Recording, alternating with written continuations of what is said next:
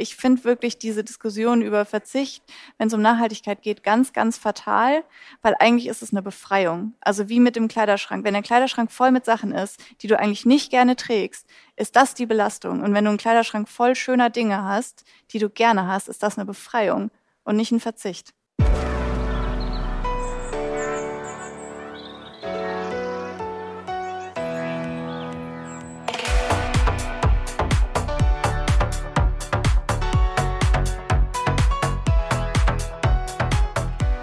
Wir nähern uns dem großen Staffelfinale von Let's Live Clean und heute heißt es EcoWare Goes Fashion Week. Hi, ich bin's Vreni und wie angekündigt nehme ich euch heute live mit nach Berlin zu einem der wichtigsten Mode-Events in Deutschland. Denn wir wollen mal eine Art Reality-Check durchführen. Was hat sich in der Fashion-Branche beim Thema Nachhaltigkeit bewegt? Was muss sich zukünftig tun?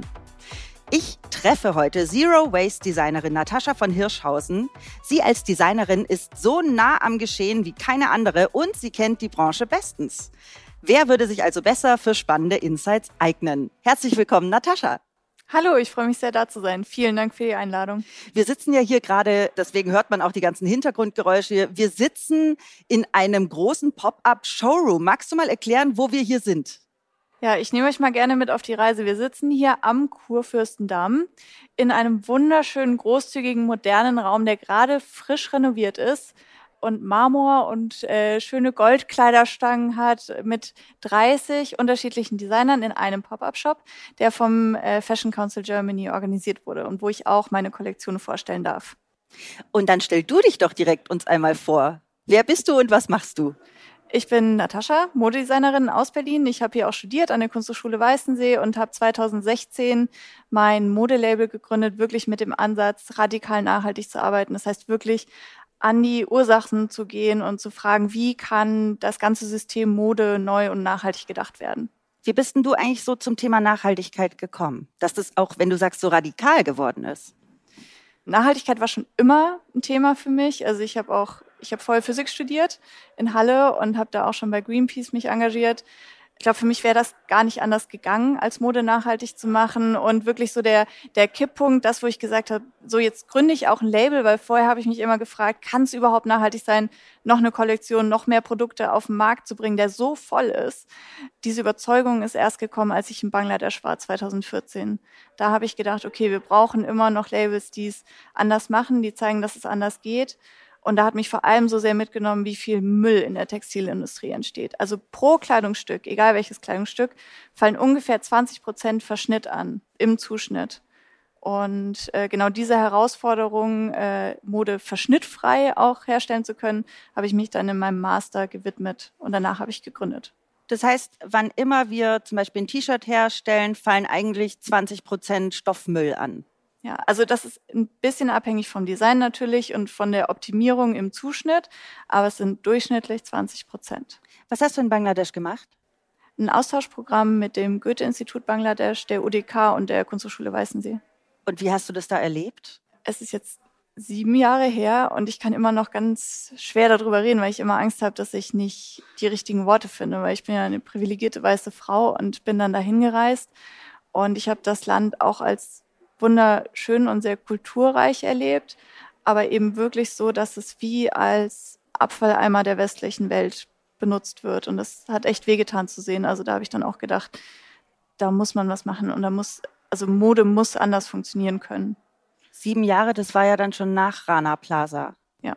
Und du hast da festgestellt, dass sich eigentlich nicht so viel getan hat. Wir haben in der ersten Folge über Rana Plaza gesprochen, unter mhm. anderem. Und du konntest noch keine Besserung feststellen? Na, seit 2014 ist das Thema Nachhaltigkeit, glaube ich, schon sehr viel größer geworden. Aber wie viel sich tatsächlich in den Fabriken getan hat, ist, glaube ich, noch so ein bisschen offen. Also wir haben ja jetzt gerade zum Beispiel auch das Lieferkettengesetz, was äh, dazu führen soll, dass wirklich alle Unternehmen sich ihre Wertschöpfungsketten anschauen sollen. Das bräuchten wir nicht, wenn wir keine Probleme hätten. Ja, Transparenz ist da ganz wichtig, finde ich auch, ja. dass man wirklich bis zum Endprodukt es nachverfolgen kann. Also zum mhm. nicht Endprodukt, sondern die Person, die es letztendlich herstellt. Ja, genau. Wann immer ich über dich recherchiere, komme ich nicht um das Wort Zero Waste drum herum. Was bedeutet das denn genau und was bedeutet das für deine Marke? Zero Waste ganz allgemein heißt erstmal natürlich, dass man Müll vermeidet, wo es möglich ist. Und jetzt im Speziellen auf die Textilindustrie gesagt, heißt das, dass man im Zuschnitt von Bekleidung, wo eben 20 Prozent sonst wegfallen, dass man das versucht auf null, ich sage immer null und 100 sind mathematische Größen, aber auf nahe Null zu reduzieren. Für meine gesamte Kollektion heißt das, dass ich weniger als ein Prozent Verschnitt produziere. Und jetzt vielleicht nochmal zu, wie sieht das überhaupt aus? Weil ich glaube, nicht jeder weiß, wie Kleidung zugeschnitten wird. Man kann sich das ein bisschen so vorstellen wie bei Weihnachtsplätzchen wenn man den Teig ausrollt und dann hat man eine zweidimensionale oder eine, eine, Fläche erstmal und versucht da so die einzelnen Formen möglichst effizient draufzulegen. Das Nur, der, dass ich bei den Plätzchen nehme ich ja den Teig, rolle ihn neu aus und steche dann wieder neu aus. Das geht ja bei Stoff nicht. Ganz genau, das ist der Knackpunkt. Also bei Plätzchen probiert man irgendwie möglichst effizient da zusammenzulegen und dann kann man den Rest aber einfach nochmal ausrollen. In der Regel wird das in der Textilindustrie wirklich weggeschmissen. Also und theoretisch kann man es recyceln, aber auch das, ihr habt das wunderbar. Bitte hört alle die Folge mit Armed Angels.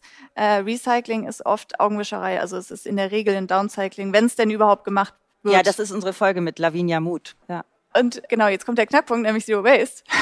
jetzt haben wir den klassischen Zuschnitt. Und Zero Waste ist so, dass alle Schnittteile ineinander verschachtelt sind, wie bei einem Puzzle. Und die Besonderheit bei mir ist, dass ich auch mit Kurven arbeite, weil, also was man sich vielleicht noch vorstellen kann, ist, dass ich so eine Fläche ganz gut in Rechtecke schneiden kann und das so ein bisschen ähnlich wie bei einem Kimono irgendwie um den Körper drapieren kann. Ja. Das mache ich schon auch. Aber was die Besonderheit ist wirklich, dass ich auch mit Kurven arbeite. Das heißt, ich kann eben auch eine Hose anbieten oder einen Blazer, weil die Herausforderung ist ja immer, ich muss eine zweidimensionale Fläche, textile Fläche, an einen dreidimensionalen Körper bringen. Und das geht am besten immer noch mit Kurven. Ich fand es ganz beeindruckend an deiner Präsentation hier im Showroom ist ein kleiner Kasten, ein Schaukasten und da ist ein Ohrring drin. Und an diesem Ohrring hängen ein paar wenige Stofffetzen. Und wenn man dann an deine Kleiderstange geht, dann hast du mir einen kompletten Anzug gezeigt mit einem total raffiniert geschnittenen Blazer, mit einer dazugehörigen Hose, mit einem Gürtel. Und dieser Ohrring ist der komplette Abfall von diesem Anzug. Ganz genau. Also wie ich immer gesagt habe, 0 und 100 sind mathematische Größen. Also auch ich muss mal einen Faden abschneiden oder habe so ganz, ganz kleine Reste. Und ich kontrolliere das aber immer, indem ich die Verschnittteile im Verhältnis zum gesamten Kleidungsstück abwiege, dass es signifikant weniger als ein Prozent ist, also dass man abrunden kann auf Zero Waste und dann das muss ich bei dem Ohrring nicht mal abwiegen, weil das sehe ich sofort und das spüre ich auch sofort, wenn ich das da unten in die Hand nehme jetzt an deinem Stand. Ja, ja. ganz genau. Und den Ohrring kriegt man übrigens auch zum Anzug dazu. Also das ist wirklich, es geht um dieses Statement und darum zu zeigen, Mode ist auch abfallfrei möglich. Lebst du sonst auch abfallfrei? I'm trying. Also ich probiere es, aber das ist wirklich schwierig. Ich finde das auch, da schlagen so ein bisschen zwei Herzen in meiner Brust. Natürlich möchte ich und sehe ich das auch so, dass Konsumentinnen oder ich als Konsumentin eine Verantwortung trage. Aber ich finde, die Verantwortung ist noch viel größer bei den Unternehmen. Und äh, so lebe ich das auch. Also ich als Unternehmerin bin wirklich fast schon pedantisch, so bis ins kleine Detail, will ich wirklich alles so gut machen, wie ich es irgendwie kann. Weil ich denke, ich biete am Ende das Produkt an. Ich muss dahinter stehen, ich kann das alles beeinflussen. Und als Konsumentin denke ich manchmal, wenn ich nun mal im Laden stehe und das Biogemüse ist nun mal verpackt, dann klar kann ich noch versuchen, in einen Unverpacktladen zu gehen, so oft wie möglich. Aber ich mache das da nicht ganz so 100 Prozent, weil ich denke, irgendwo muss ich auch noch ein bisschen leben und ich kann probieren, mein Bestes zu geben, aber ich kann auch gar nicht alles beeinflussen als Konsumentin. Kommen wir mal zurück zur Modebranche, gerade hier in Berlin, jetzt zur Fashion Week und in Deutschland generell. Da kennst du dich natürlich bestens aus. Was bedeutet für dich die deutsche Modeindustrie und wo siehst du dich darin? Also wir sind ja gerade auf der Berlin Fashion Week und letztes Jahr ist ja ein ganz großer Teil von der Berlin Fashion Week nach Frankfurt abgezogen. Und das finde ich ein total spannender Moment, dass wir jetzt auch gerade zusammensitzen, weil ich denke, dass es Berlin die Möglichkeit gibt, sich auch nochmal neu auszurichten. Ich sehe in Berlin ganz, ganz viele tolle nachhaltige Labels, die unglaublich innovativ arbeiten und unabhängig sind und klein sind. Und ich glaube, diese, diese Abwanderung, diese Aufsplittung ist jetzt für Berlin die Chance, sich da wirklich zu positionieren und zu sagen, hier geht es um unabhängiges, nachhaltiges, innovatives Design. Jetzt sagst du ja schon, dass sich was verändert hat, dadurch, dass viele nach Frankfurt abgezogen sind, auch die Messen. Wo siehst du denn sonst noch eine Veränderung in der deutschen Modebranche? Ja, also gerade seit letztem Jahr ist Nachhaltigkeit wirklich in aller Munde. Also ich habe das auch gemerkt. Äh, Gab es dafür einen Auslöser?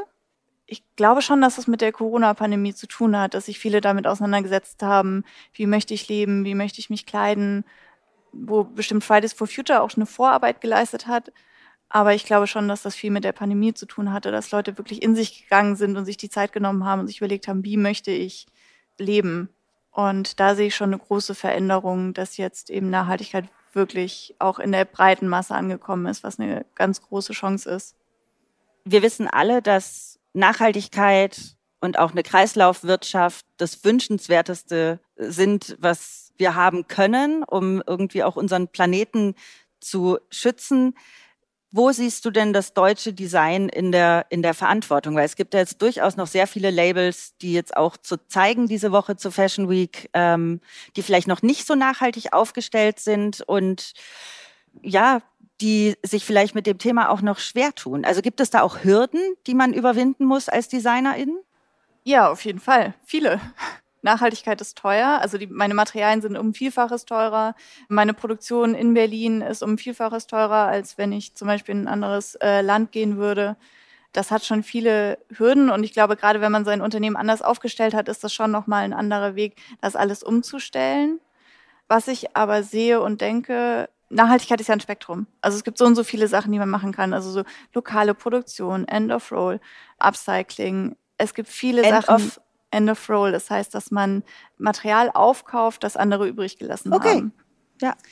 Und das ist eben ein Spektrum. Und was ich mir wünschen würde, weil viele jetzt über Nachhaltigkeit reden und viele sich natürlich auch als nachhaltige Marke inszenieren in diesem Spektrum, dass man das konkret benennt und konkret benennt, das mache ich, das ist mein Ansatz. Und das ist eben auch wieder so eine Frage von Transparenz. Ne? Da, erst dann kann sich die Kundin entscheiden, was möchte ich denn überhaupt kaufen. Also ich habe mich ganz bewusst dafür entschieden, dass ich nur mit natürlichen und nur mit biologischen Materialien arbeite, die wirklich entlang der gesamten Wertschöpfungskette kontrolliert sind, weil ich nur dann kontrollieren kann und garantieren kann, dass es sich gut auf der Haut anfühlt und dass es wirklich auch so zum Tragen und zum Pflegen wirklich gute Eigenschaften hat für die Kundinnen. Und hat sich deiner Meinung nach die Sicht auf Mode insgesamt geändert? Du hast gerade schon Corona angesprochen. Wie ist es denn mit Themen wie Models, Gender, Sizes, also Diversity-Themen allgemein? Ja, also was sich grundlegend geändert hat, ist die Darstellung.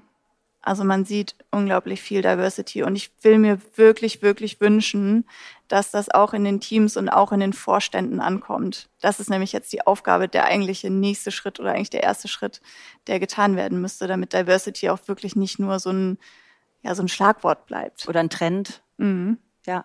Da habe ich lustigerweise gestern auch erst einen Podcast aufgenommen für den Bayerischen Rundfunk und habe mit Phoenix gesprochen, eine Freundin von mir, die transgender ist und die eben auch darüber gesprochen hat, dass Diversity kein Trend sein darf und nicht nur so eine Werbefigur und das ist natürlich wünschenswert. Ich glaube immer, dass wir in Berlin manchmal auch in so einer Bubble sind und sobald man da raustritt, sieht die Welt ganz anders aus. Wie ist das bei dir? Ja, schon.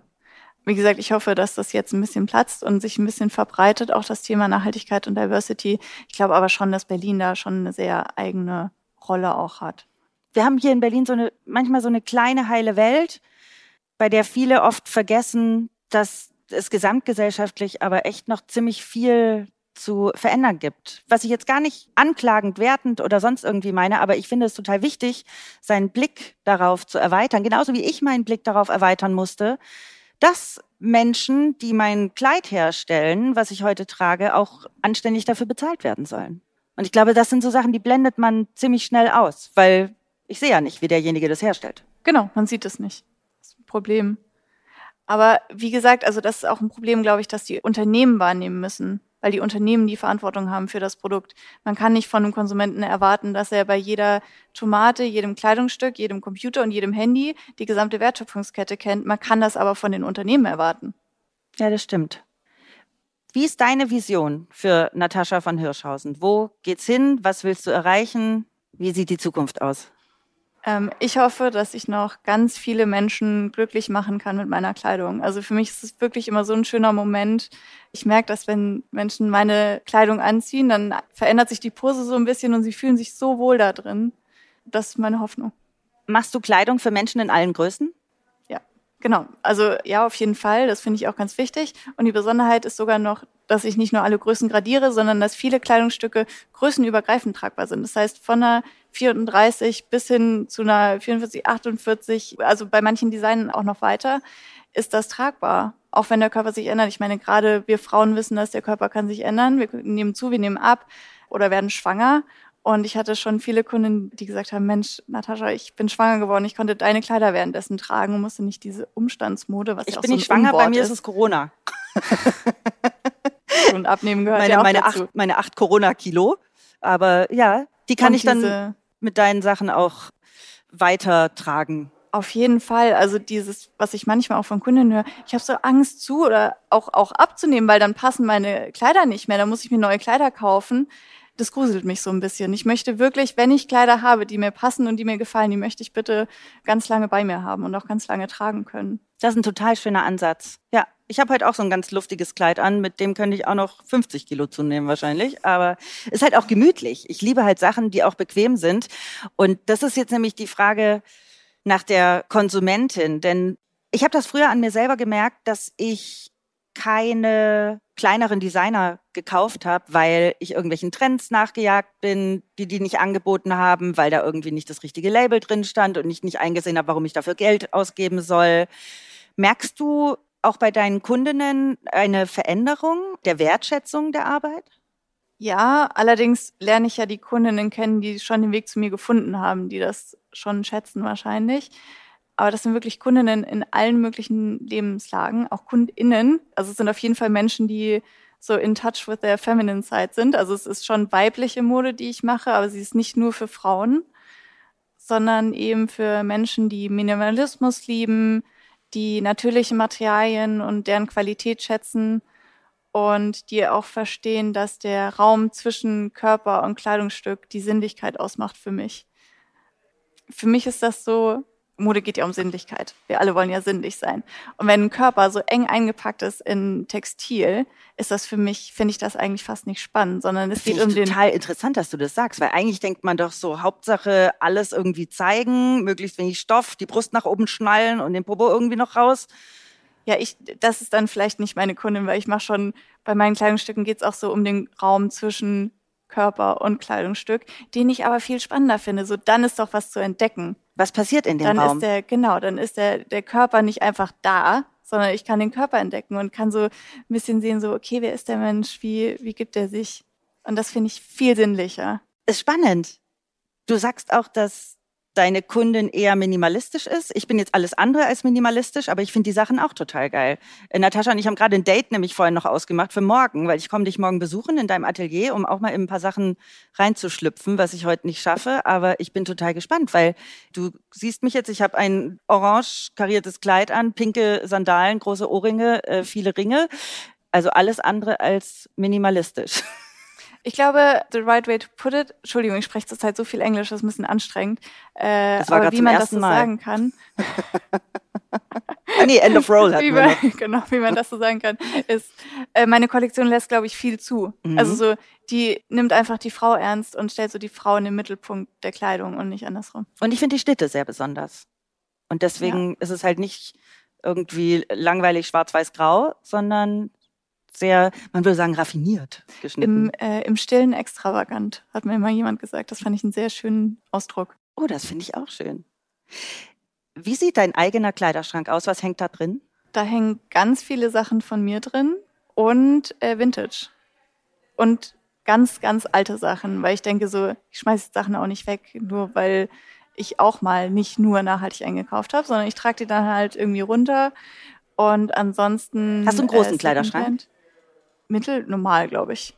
Was ist normal? Zweieinhalb Meter, keine Ahnung. Ah ja, okay, sowas habe ich auch. Okay. Ja. ja. Also, ja. Und viele Sachen von mir und sonst eben so Designer Secondhand. Da bin ich echt, da lege ich mich auf die Lauer und das ist so richtig so eine Passion von Geil, mir. ich auch. Zum Beispiel, ich trage heute ein Yves Saint Laurent Hemd hier. Das habe ich für fünf Euro geschossen. Das ist neuwertig. Wo hast du denn das gefunden? Auf Vinted. Abgefahren. Siehst du? Ich habe heute Vintage Chanel Ohrringe dabei. Ich liebe auch Vintage Schmuck. Ja, die musste ich jetzt abnehmen, weil wir ein Mikro tragen. Mhm. Aber ja, das liebe ich nämlich. Ich lege mich da auch auf die Lauer. Ja. ja, weil auch viele immer sagen so, ja, aber Vintage ist ja jetzt auch teuer. Wenn man sich wirklich die Zeit lässt mhm. und sucht, also das war jetzt auch ein, natürlich ein totaler Glücksschuss, aber das gibt es schon. Und ja. vor allem gibt es da auch natürliche Materialien. Also ich denke immer, ich will nichts mehr anderes tragen als natürliche Materialien. Das fühlt sich so viel besser auf der Haut an. Ich schwitze auch unter allem anderen wie bekloppt. Ja. Also wenn ich irgendwie so ein Plastikfetzen anhab, dann ist mir doch sehr warm. Du hast mal gesagt, Mode kann nur dann nachhaltig sein, wenn sie gern und lange getragen wird. Und da ist das Design ausschlaggebend. Wie meinst du das? Ja, das Design ist der Schlüssel zur Nachhaltigkeit, weil das Kleidungsstück so gestaltet sein muss, dass es lange und gern getragen werden kann, weil ich kann ein Kleidungsstück noch so nachhaltig herstellen, wenn es am Ende nicht getragen und genutzt wird, ist es trotzdem nicht nachhaltig, weil man dann ein Produkt umsonst produziert hat. Das heißt, es geht um den Nutzen. Also ich denke auch immer bei meinen Kleidungsstücken schon an die Frau, wie sieht es an der Frau aus? Was macht die damit? Was braucht die? Es muss vor allem waschbar sein auch. Es muss in vielen Lebenslagen funktionieren, sehr vielseitig kombinierbar sein. Das muss man einfach alles mitdenken. Und dann auch bei Farben, Formen und Mustern, das muss halt trotzdem oder sollte im Sinne der Nachhaltigkeit über ein paar Saisons hinweg oder am besten noch länger begleiten können. Du verfolgst mit deinem Zero Waste Ansatz ein gemeinsames Ziel mit EcoWare, nämlich Kleidungsmüll zu reduzieren und Kleidung länger im Kreislauf zu halten. Du hast jetzt schon einige Sachen gesagt, äh, wie du glaubst, wie man das schaffen kann, nämlich durch ein Design, was man gerne trägt, dass man es waschen kann, welche Faktoren sind denn darüber hinaus wichtig, dass man seine Kleidung länger liebt und trägt? Oder kann man sowas vielleicht sogar lernen? Ich glaube, ein Faktor ist auf jeden Fall äh, die Schnittführung, also dass es gut sitzt, dass man sich wirklich gut da drin fühlt. Und dann ist es schon auch, dass man als Kundin die Sachen kauft, die einem wirklich am Herzen liegen. Also ich habe das gemerkt, ich habe auch nicht immer nur nachhaltig gekauft und früher oder das kennt man ja auch, dieses Gefühl, ich habe das auch von vielen Leuten gehört, so man macht den Kleiderschrank auf und man hat eigentlich einen super vollen Kleiderschrank, ganz viele Sachen, wo man aber nachher sagt, so, äh, was soll ich jetzt anziehen? Keine Ahnung. Ich habe darauf keine Lust, weil entweder der Schnitt ist nicht gut oder das Material ist nicht gut man oder ich habe einfach irgendwas gekauft. Und wenn man sich dann aber damit auseinandersetzt, was man kauft und was man gerne tragen möchte und das von einem, vielleicht von einem Designer kauft, den man auch kennt oder wo man äh, wo man weiß, wen man unterstützt, dann hat man nochmal eine ganz andere Bindung an das Kleidungsstück. Oder wo ich weiß, so genau wie dieses Hemd, so das habe ich gefunden. Das war so ein ganz großer Glücksgriff für mich, dass man persönlich eine Geschichte mit dem Kleidungsstück verbindet, so dass man es auch länger trägt und auch eigentlich gar nie wieder hergeben möchte. Ich habe zum Beispiel einen Blazer von Yoshi Yamamoto auch Secondhand gekauft. Der hat ehrlich gesagt schon Löcher und ich liebe den trotzdem. Ich gebe den nie, niemals her. Ich habe eine Lieblingsjogginghose, die hat schon seit Jahren Löcher, auch von einem nachhaltigen Label, aber die ist einfach so gemütlich, die kann ich nicht wegwerfen, obwohl ich noch acht andere Jogginghosen habe seit Corona. da ist mein Jogginghosen-Repertoire sehr gewachsen. Aber ich verstehe das absolut. Ich trage auch Dinge, die Löcher haben oder ich gebe sie dann meiner Oma zum Stopfen. Das ist auch eine Kunst für sich, ne? Reparatur. Machst du das mit deinen Sachen? Reparierst du? Ja, wo es möglich ist, klar. Ja, auf jeden Fall. Ich biete das auch an, wenn jemand jetzt mal in meinen Mänteln, in meinen Kleidern irgendwo hängen bleibt, dass ich das auf jeden Fall repariere. Ah, das ist ja cool. Das heißt, wenn ich eine Hose von dir kaufe, morgen in deinem Showroom und dann sage ich, meine Katze Suri hat da ein Loch reingekrallt, kannst du mir das stopfen? Dann machst du das? Ja, kenne ich. Habe ich Übungen drin. Ich habe einen Hund, der hat auch ein paar Löcher in Hosen gemacht. Siehst du? Sehr gut. Finde ich super. Jetzt noch für alle Fashion-Fans unter uns. Wir sind ja auf der Fashion Week. Ich weiß nicht, ob wir es schon erwähnt haben. Wie sieht denn dein Alltag auf der Fashion Week aus? Bei mir sagen ja auch immer alle, oh, das ist doch alles immer so glamourös und so toll. Und dann sage ich immer, die Wirklichkeit ist manchmal ein bisschen anders. Äh, wie sieht denn jetzt deine Woche hier auf der Fashion Week aus? Ich bin so ständig auf dem Weg irgendwo hin. Äh, ich bin natürlich oft hier auch im Alhambra bei dem Pop-up-Shop, aber auch bei unterschiedlichen Dinners und Empfängen und Networking-Events. Und das muss ich auch sagen, jetzt mal so privat unter uns. Ne? Ich bin relativ introvertiert. Für mich ist das auch schon eine Herausforderung dann immer. Ich mache das gerne, ich tausche mich gerne aus, ich netzwerke gerne.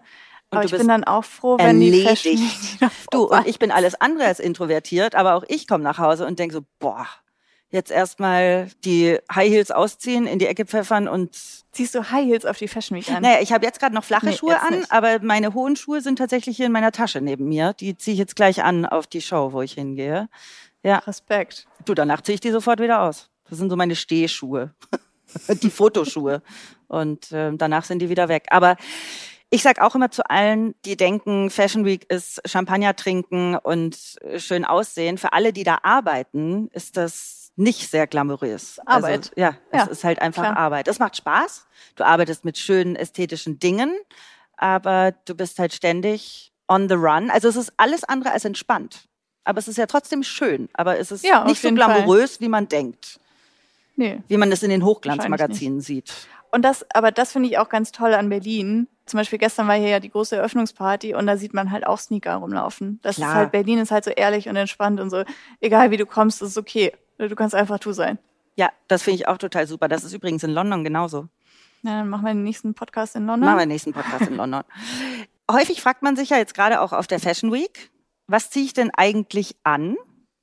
Was ist denn so dein Tipp zur Outfit-Auswahl? Jetzt nicht nur für die Fashion Week, sondern so generell. Wie wählst du ein Outfit aus? Ähm, habt Teile, die ihr liebt und der Rest passiert ganz von alleine. Voll schön. Ich glaube, ja. das ist alles. Das ist eine richtig schöne Antwort. Stimmt, ja, genau so ist es. Hab einen Kleiderschrank, den du liebst. Ich mache meinen Schrank zum Beispiel auf und freue mich jedes Mal, weil der einfach so toll ist. Da sind auch sehr viele Liebhaberstücke drin, die ich jetzt über die letzten Jahre gesammelt habe, die auch lange bleiben werden. Und auch ich habe ja in dieser Staffel sehr viel gelernt und ein sehr viel entspannteres Verhältnis zu Trends und Schnelllebigkeit bekommen und bin tatsächlich auch in den letzten Monaten habe ich eigentlich fast gar nichts so richtig konsumiert, außer vielleicht so ein paar ausgewählte Stücke, die auch lange bleiben werden, nicht so wie früher schnell wieder ausgewechselt werden. Noch eine persönliche Frage zum Schluss. Wie gehst du mit dem Thema Nachhaltigkeit in deinem Alltag um? Wir haben am Anfang schon kurz drüber geredet. Was sind deine persönlichen Nachhaltigkeitsbestrebungen? Ich habe dich schon nach Zero Waste gefragt. Da hast du gesagt, ähm, ich versuche es. Aber wie integrierst du sonst Nachhaltigkeit in dein Leben? Man tut, was man kann, würde ich mal so zusammenfassen.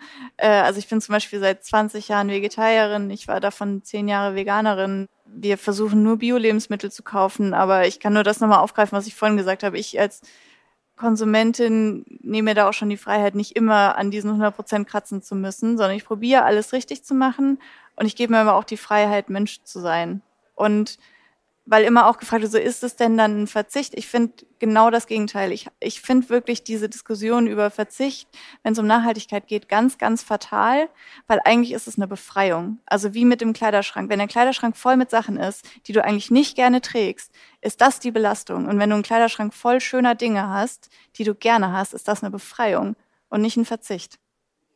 Und so sehe ich das auch in anderen Lebensbereichen. Also Bio-Lebensmittel, also Biogemüse und Obst und so, das ist doch auch leckerer als so Fertigessen. Du hast mich so ein bisschen geflasht heute. Ich habe mehrere Dinge mitgenommen. Schön finde ich, dass du sagst, Nachhaltigkeit ist kein Verzicht, sondern eine Befreiung. Das möchte ich gerne als Schlusswort allen zum Denken mitgeben und sag noch mal diesen tollen Satz, den du gesagt hast über Kleidung. Du hast da vorhin was ganz Tolles gesagt, was dir jemand mal gesagt hat. Das habe ich jetzt schon wieder vergessen. Im stillen extravagant. Im stillen extravagant. Diese zwei Sachen nehme ich von heute mit. Danke, dass du mir so viele tolle Impulse gegeben hast. Ich habe jetzt ganz viel zum Nachdenken. Ja, danke für die Einladung und bis morgen. Stimmt, bis morgen. Wir müssen uns noch gar nicht ganz von Natascha verabschieden, denn ich habe ja gesagt, wir nähern uns dem großen Staffelfinale. Sie ist nächstes Mal auch noch mal dabei und darüber hinaus auch Inga Griese. Sie ist Chefredakteurin von Icon und Iconist, außerdem Mitglied im Präsidium des Fashion Council Germany. Und mit den beiden werde ich über die Zukunft der Mode sprechen. Und ich finde, das ist ein sehr schöner Ausblick zum Staffelende. Deswegen abonniert uns, damit ihr auch die letzte Folge nicht verpasst. Wir hören uns bei Let's Live Clean, eure Vreni.